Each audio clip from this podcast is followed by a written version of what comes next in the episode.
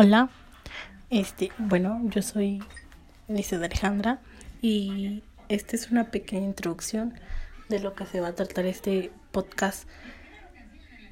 Un poco de esto es que yo inicié este proyecto hace un año y gracias a Dios apenas el día de hoy se pudo concretar. Fue mucho empeño en esto porque desde pequeña tenía como la idea de realizar un podcast o una o un programa en donde pudiera yo contar las historias que mis abuelos me transmitían o las historias que me vayan contando. Entonces, es, era un sueño que yo tenía y pues gracias a Dios ya se pudo concretar, ¿no? Este proyecto va a ser con ayuda de mis familiares o ya sea si tú quieres participar contándome alguna historia que te haya contado tus abuelos, tu papá o o la persona que sea lo puedes, eh, lo puedes mandar a mi correo que está en la información del podcast. Ahí puse mi correo y ahí puedes mandarme tus historias.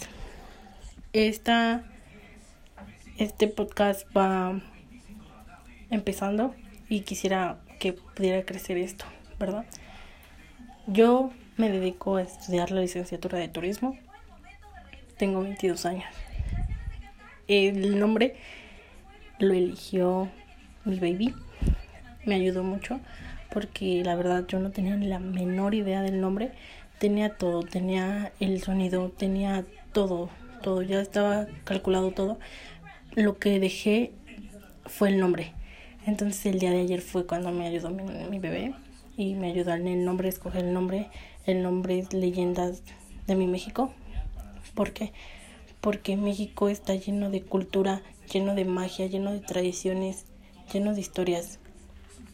México tiene mucha historia que contar y por lo tanto yo quisiera rescatar todas aquellas historias que han sucedido en cada rincón de México para poderlos plasmarlos aquí y conozcan un poco más de México, sobre sus historias y toda la magia que contiene. Es, para empezar les voy a contar un poco de la historia, una historia que me contaba mi abuelo que se me quedó muy grabada. La historia es que mi abuelito arriba bestias. Entonces un día en la madrugada tuvo que arrear las bestias a otro poblado. Mi abuelito es originario de Guayacocotla, Veracruz, en la mera sierra.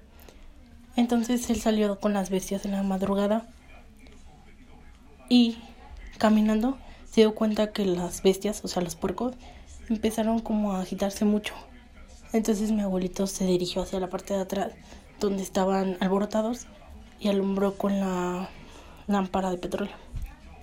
Se dio cuenta que había un puerco de más, pero ese puerco no tenía ni orejas ni cola. Entonces mi abuelito cuando la alumbra, el puerco sale rodando hacia el monte. Mi abuelito decía que eso era un nahual.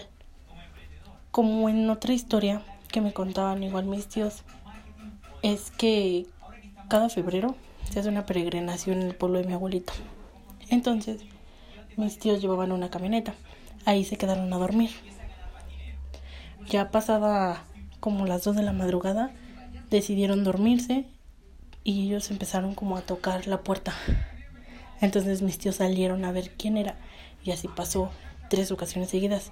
A la cuarta mi tío decidió no cerrar y solo quedarse en cuclillas para cuando volvieran a tocar ellos pudieran salir inmediatamente y ver qué era. Así sucedió, tocaron y mi tío abrió la puerta y se dieron cuenta que en realidad iba subiendo como hacia el monte como un tipo perro muy grande. Mi abuelito dice que ahí era el nahual. En el pueblo de mi abuelito saben muchas las leyendas de los nahuales. Entonces es impresionante la cantidad de historias que tenía mi abuelito. En el próximo episodio, mi abuelito me va a ayudar a contar algunas historias de su pueblo. Mi abuelito, por parte de mi papá, es de Tepeji del Río Campo. Pero espero que este proyecto crezca y espero que me ayuden mucho, que me escuchen y quiero agradecer a todas las personas que me han apoyado.